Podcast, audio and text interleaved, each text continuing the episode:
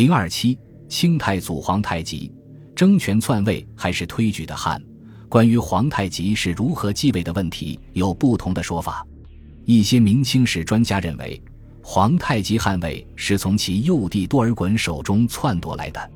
清人蒋良奇的《东华录》顺治八年（一六五十一）二月己亥诏内载，多尔衮声称太宗文皇帝皇太极之位原系夺立，暗示皇太极篡夺汉位。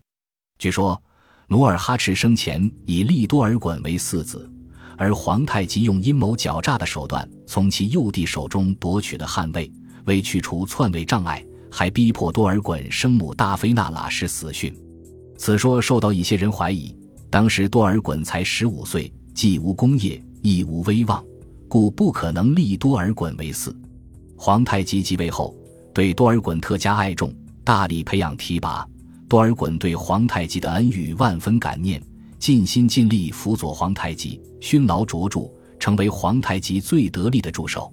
皇太极与多尔衮兄弟感情较好，皇太极对多尔衮干下篡位、杀母的勾当是不太可能的。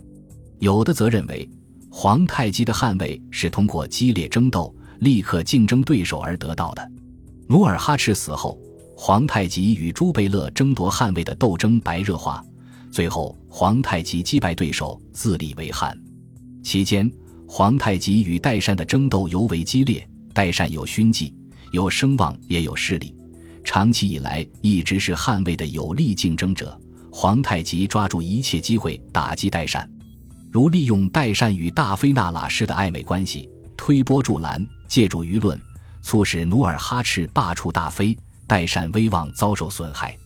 努尔哈赤死后，又逼大妃死讯，削弱代善的势力。最后压服代善，夺取汉位。还有学者认为，皇太极汉位并非夺利的，而是由朱贝勒推举产生的。太祖努尔哈赤生前未立嗣子，而是确立了巴和硕贝勒共治国政的制度，为汉者需请贝勒推举产生的。当时朱贝勒中，属皇太极实力最强。努尔哈赤死去当天，代善长子劝代善说：“四大贝勒。”皇太极才得官事，身弃先帝圣心，众皆悦服，当速继大位。代善表示同意。次日，在朱贝勒大臣聚于朝时，代善提议举皇太极为汉，朱贝勒皆喜曰善。议遂定，乃何辞请上即位。